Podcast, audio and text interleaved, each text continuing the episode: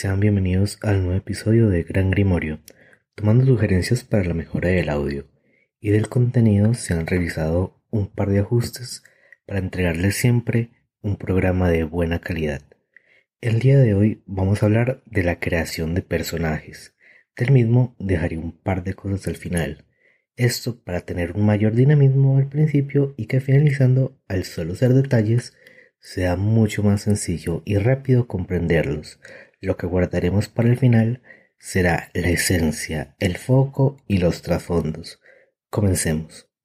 En la parte superior nos encontraremos con la esencia de una hoja de juego, el nombre del jugador, nombre del personaje, que para este puede usar algún generador de nombres, sea para darles un contexto de cultura que haya decidido darle o usar un seudónimo como nombre real, tal que sea para los demás un nombre real como Bruno Díaz, pero su nombre verdadero sea Batman. El nombre de la crónica que es la que designa el narrador. En la mayoría de ocasiones se suele dejar vacío este campo, ya que entre una crónica a otra o entre one-shots puede variar mucho y se suelen reciclar las hojas que creamos para varias partidas, a pesar que sería mucho más cómodo imprimir nuevas para cada crónica.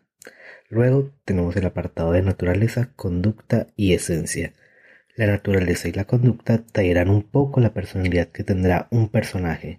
La naturaleza y la esencia son complementarias, puesto que hablan de algo muy interno. Podemos tomar la naturaleza como el realmente somos y lo que de última no podemos cambiar. La conducta, por otra parte, es esto que le mostramos al mundo que aparentamos ser o como nos queremos mostrar. Por esto, no es raro que no coincidan o no se complemente una naturaleza con una conducta que la naturaleza y la conducta sean muy idénticas o las mismas. La naturaleza nos puede ayudar también a recuperar puntos de fuerza de voluntad, haciendo lo que corresponde según la misma. También la podemos relacionar con la esencia y esta eh, nos dice qué tipo de avatar tendremos entre los posibles dinámica, patrón, buscadora y primordial, dando una relación entre los elementos fuego, tierra, aire y agua. Pasando ya en la columna de la derecha del todo, tendremos la afiliación, la secta y el concepto. Diferenciemos la afiliación y la secta como la afiliación, el mando al que pertenecemos en la guerra de la ascensión, sean las tradiciones, la tecnocracia, los dispares, nefandos o merodeadores. Siendo estos últimos eh, específicos para personajes no jugadores y no algo que podamos elegir, ya que son por excelencia nuestros antagonistas. La secta es ya el grupo que te acogió y de quien toma sus enseñanzas para definirte dentro del mundo de la magia, sea un hacker de los adeptos virtuales, un traje de negro del sindicato o por el contrario un surfista copaloide. De los oficios dispares no hablé en el primer episodio porque quiero dedicarles a ellos un episodio completo, ya que lo merecen. Tenemos ahora el concepto, que se entiende mejor como el cómo te ven las personas desde afuera y a lo que te dedicas. Hay que recordar que por más que se puede doblegar la realidad o expulsar rayos por la punta de los dedos, nos dedicamos a algo para vivir o antes de seguir la senda frágil ya nos dedicábamos a algo sea un oficinista, un empleado de maxi kiosco o tienda, un vendedor puerta a puerta, realmente las posibilidades para el concepto son infinitas, inclusive pudiendo ser un común estudiante universitario. Aquí ya debes elegir el cómo quieres que quizás te reconozcan o al que te dedicabas aparte de salvar al mundo y su realidad. Ahora comenzaremos con lo bueno de la creación de personajes, propiamente dicho es rellenar los círculos y poder darle atributos para sortearse en el mundo. Por cada habilidad tendremos 5 círculos para rellenar. En principio, las que no cumplen con esta regla es el atributo de arete y el de fuerza de voluntad, que será de 10. Los puntos en las habilidades nos dirán qué tan diestros somos en las mismas, siendo un único punto como una práctica o conocimiento torpe pero suficiente para decir que se tiene un mínimo de saber o conocimiento y 5 puntos, una maestría y un dominio notable. Como es habitual en este sistema, comencemos con los atributos divididos entre tres, físicos, sociales y mentales. Tendremos siempre un punto en cada atributo salvo que algún defecto diga lo contrario o lo haga decaer a cero. Más adelante ahondaremos en ello. Por los momentos repartiremos en el atributo que elijamos como primario 7 puntos, en el secundario 5 puntos y finalmente en el que nos quede 3 puntos. En esta parte podemos tener el atributo por encima de 4 círculos, inclusive siendo algo muy útil para complementar las habilidades. A tener en cuenta que al tener cualquier atributo o habilidad 4 puntos, podremos elegir una especialidad que sirve si tenemos que realizar una tirada relacionada con la especialidad. En caso de sacar 10, el mismo contará como si se hubieran sacado dos éxitos. Las habilidades se dividen igualmente en tres tipos diferentes, que son habilidades técnicas, talentos y conocimientos, repartiendo en la habilidad primaria 13 puntos y teniendo la restricción que no puede superar ninguna habilidad 3 puntos, la secundaria 9 puntos para repartir y la última 5 puntos. Algo que quiero resaltar y que no aparece en otras criaturas del universo del mundo de tinieblas es que tenemos las siguientes habilidades por defecto en un inicio dentro de la hoja. Serían artesanía, meditación, cosmología, enigmas y esoterismo, siendo a mi parecer las más complicadas de entender cosmología, enigmas y esoterismo, estando en la habilidad de conocimiento. Para cosmología, eh, las mecánicas del juego nos permiten ubicarnos o conocer los reinos intra y extraplanares que podremos visitar o estar enigmas que es qué tan buenos somos creando o resolviendo, valga la redundancia, enigmas o problemas y puzzles y finalmente el esoterismo, que se complementa con el ocultismo, ya que el esoterismo nos habla más de las prácticas que tenemos y conocemos, y el ocultismo nos dice más de un saber oculto o de difícil acceso para quienes no están relacionados con él. También teniendo en cuenta que muchos conocimientos ocultistas no siempre son verídicos o reales, dando también la habilidad de separar el oro del trigo. Llegamos casi al final de la hoja de personaje, sigue el apartado de esferas. También habrá un episodio largo y extenso diciendo y hablando de cada uno de los círculos, sus efectos y métodos de uso. Por ahora te adelantaré que como bien lo puedes ver se dividen en nueve campos o círculos diferentes, siendo cardinal, correspondencia, entropía, espíritu, fuerzas, materia, mente, tiempo y vida. El cardinal es la fuerza invisible que todos poseemos y la que todos estamos hechos sin importar que sean seres corpóreos o incorpóreos, inclusive los objetos contienen esta esencia invisible, correspondencia que es la magia espacial y de ubicación, entropía que se relaciona con el azar y la descomposición, espíritu que trata de todos los seres espirituales y efímeros como de la esencia de las cosas vivas, fuerza que son aquellas energías naturales que podemos encontrar, materia que trata ya de los elementos en la naturaleza y objetos inertes, mente que como su nombre lo indica, habla de la psique propia y de las personas, tiempo que es el control o conciencia del flujo temporal y vida que es la manipulación y control de los seres orgánicos. En esferas tendremos seis puntos, donde la esfera fin, según nuestra secta, se llevará el primer punto, Aquí tenemos una sugerencia, ya que me gusta no permitir que los personajes novatos o sin mucha experiencia en el juego los repartan, los repartan subiendo inmediatamente a 3 una esfera, sino que puedan aprender siendo estrictos en solo poner un punto en cada esfera en un inicio. Sin embargo, si lo permites o si quieres comenzar más rápido con la acción, puedes gastar los 5 puntos restantes como más te parezca, teniendo en cuenta la restricción de la puntuación directa respectiva. Y finalizando la hoja tenemos arete, fuerza de voluntad, trasfondos y rueda de quintesencia paradoja. Iniciamos siempre con un punto en el arete. El mismo nos dice qué tan iluminados y entendidos podemos ser de nuestra propia magia y la realidad habitada, siendo la que nos dice qué tan compleja y poderosa es nuestra magia, que se traduce en las esferas de mayor nivel. Adicional, qué tan prescindibles podemos volver algunas herramientas del foco para no usarlas y no tener ninguna restricción. En la fuerza de voluntad comenzaremos con 5 puntos permanentes. La misma está muy relacionada con el arete, ya que si por algún motivo la fuerza de voluntad permanente llega a ser inferior al arete, solo podremos usar magia del mismo nivel que la fuerza de voluntad, entendiendo esto como un ataque que se puede sufrir a la psique. Antes de poder estar en plena forma y usar toda la puntuación de arete, debemos sanar para estar con el mayor potencial. Normalmente, este tipo de daños los suele causar efectos de la esfera mente o contragolpes de la paradoja.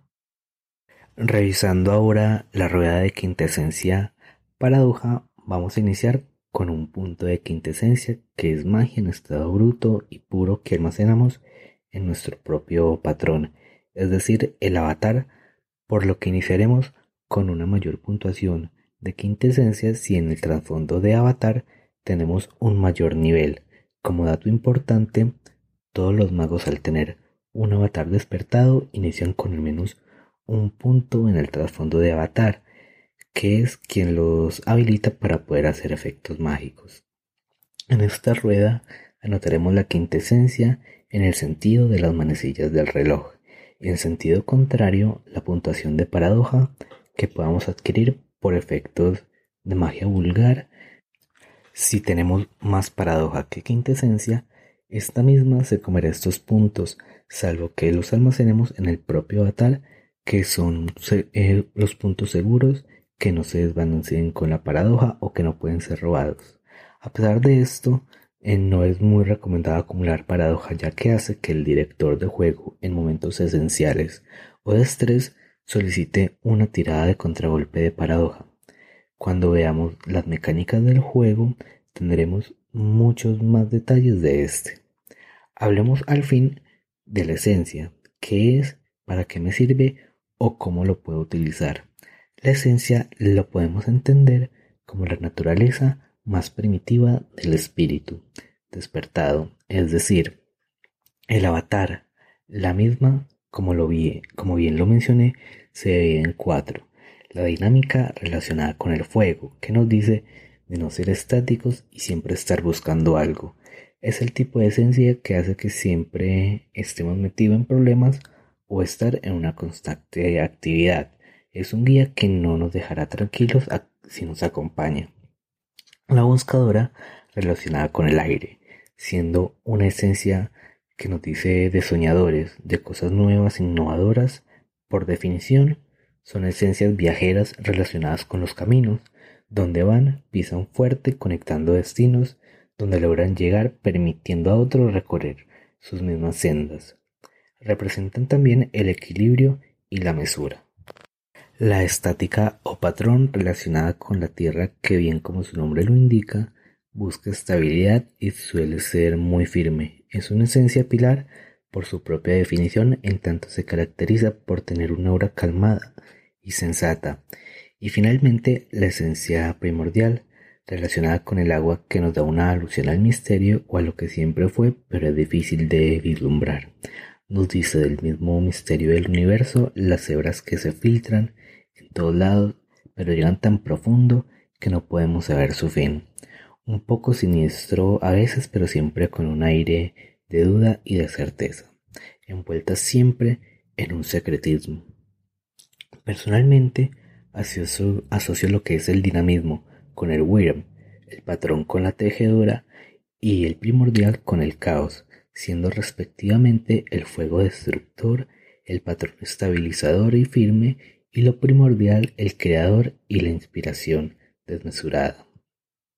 La buscadora, aquella que intenta entender y sacar provecho de estas tres fuerzas primordiales para su beneficio y formarse a sí mismas. Por otro lado, menciono a las tres fuerzas primordiales de hombre lobo porque indudablemente son fuerzas que los mismos magos pueden intentar controlar y en cierto grado doblegar, siendo la manera más fácil de entender esto de este modo.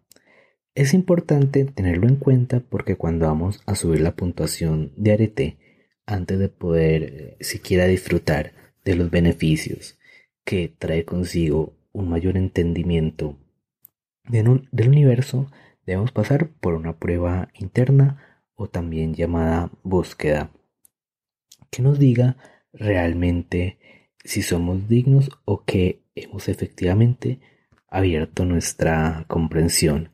Esto lo traducimos en una sesión aparte mucho más personal entre nuestros jugadores, entre sesiones o, si se da la oportunidad, un trance colectivo entre todos para que logren aumentar su poder. La mejor manera que tengo para ilustrar esto es de la serie Shaman King en su reboot. En un punto son enviados al infierno pasando por una muerte ritual.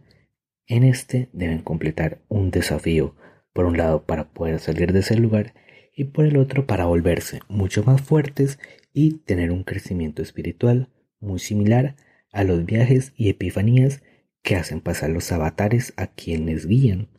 Esto lo veremos también con mayor detalle al momento de exponer el libro de los espejos. Tenemos frente a nosotros el detalle de los detalles, lo que hace quizás un poco incomprendido e incomprensible la magia de mago, lo que te ayudará en gran medida a entender todo y al mismo tiempo te dará luces a cómo seguir y guiarte en el mundo más allá de tu avatar. Estoy hablando del foco. Es esencial tanto para la narración como para el disfrute del mismo. De lo que hablo sería del foco. El mismo lo podemos dividir entre tres con tres preguntas que ilustran muy bien lo que debe responder. Estas son en qué cree el mago, que sería el paradigma, cómo convierte el mago la creencia en acción, que sería la práctica, y qué usa el mago en esa práctica, que sería el instrumento. Todo esto formaría lo que es el foco. El paradigma debe ser una creencia firme y de alguna manera genérica, ya que en algunos casos es una explicación vaga y ambigua. Nos, da, nos dan unas preestablecidas, pero podemos, con total libertad, cambiarla para que se adapte al 100% de lo que queremos hacer y lograr.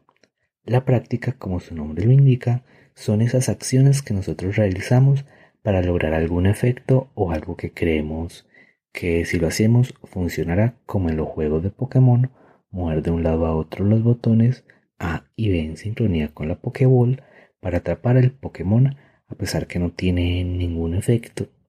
Y finalmente los instrumentos, que es aquello que interviene o utilizamos en medio de la práctica para realizarlas, llegando a ser desde simples lápices hasta complejas fórmulas. Todo esto para generar un efecto o un objetivo deseado. A partir del arete nivel 3 se puede descartar un instrumento para realizar la magia, siendo el último instrumento en ser descartado el de la esfera fin. Un poco la lógica que se maneja es la de la vieja confiable, que por más que se sienta confianza con ciertos objetos o prácticas, para algo lo que mejor se domina es mejor usarlo siempre. Todo esto nos ayuda a realizar magia narrativamente hablando. Usa esto no solo para darle profundidad al personaje, sino también una personalidad única. Hay que tener muy en cuenta la parte del paradigma, ya que ésta se debe relacionar o debe tener cierta concordancia con la secta a la que pertenecemos, por lo que un brujo verbena, adorador de la madre naturaleza, las pociones y el baile desnudo es improbable que lance un conjuro a través de un mail. Tenemos en última instancia los trasfondos y los méritos y efectos. Los mismos nos ayudan a, a reflejar la realidad y la historia de nuestro personaje. Del lado de los trasfondos se tiene algo que poseemos como puede ser un avatar de nivel 5, mucho dinero, un compañero espiritual encarnado conocido como familiar, una fuente permanente de quintesencia, un espacio personal para practicar o en el caso de la tecnocracia, el acceso a armas prototipo para las misiones. En esta tenemos 7 puntos a repartir, siendo una posibilidad el compartir puntuación de ciertos trasfondos con otros compañeros para tener una puntuación mucho mayor, como lo podría ser dinero por encima de 5, o el Santum Sanctorum como una fortaleza, generando un gancho de equipo o una historia alrededor de un mismo, de un mismo trasfondo. El juego nos dará también 15 puntos gratuitos que los podremos repartir según la tabla del libro para el gasto de puntos gratuitos en lo que queramos o usarlos para poder adquirir méritos que no solo te pueden potenciar, sino que te darán un grado de profundidad y personalidad diferenciadora de otros. Podremos encontrar méritos físicos, mentales y sobrenaturales. Estos, según su utilidad y potencial, tienen un coste que nos disminuirá los puntos gratuitos.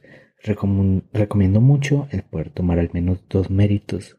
También tenemos los defectos que se dividen como los méritos. La característica de estos es que pueden hacer el juego más interesante con cierto picante de dificultad.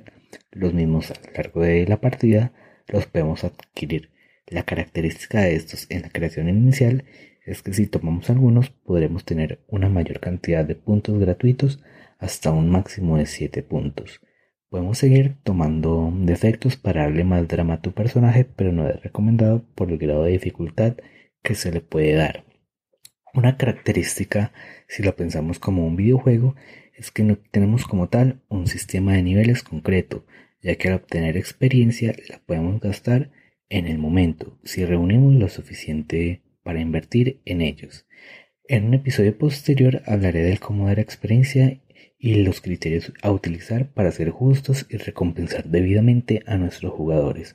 Adicional, volviendo un poco eh, de nuevo a los puntos de experiencia, te recomiendo dividir el apartado de experiencia de la hoja de personaje entre tres, donde en la primera sección anotaremos la puntuación total eh, de puntos que habremos obtenido o que hemos obtenido en la mitad, la puntuación actual disponible para gastar y por último dejar los puntos de experiencia gastados siendo la suma de estos dos últimos igual a la experiencia total por orden, gestión y comprensión te sugiere utilizarlo tanto como jugador y director. Muchas gracias por escucharme y mágicas despedidas.